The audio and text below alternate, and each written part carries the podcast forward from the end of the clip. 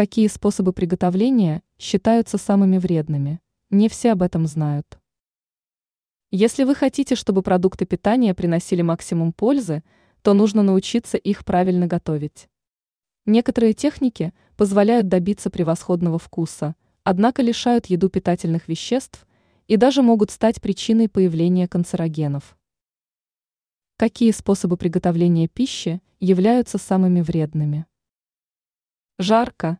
Для многих это весьма неприятный факт, однако жарко считается одним из наиболее вредных для здоровья методов приготовления.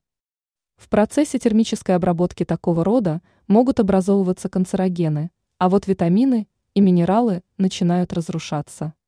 Поэтому жареная пища становится причиной проблем со здоровьем.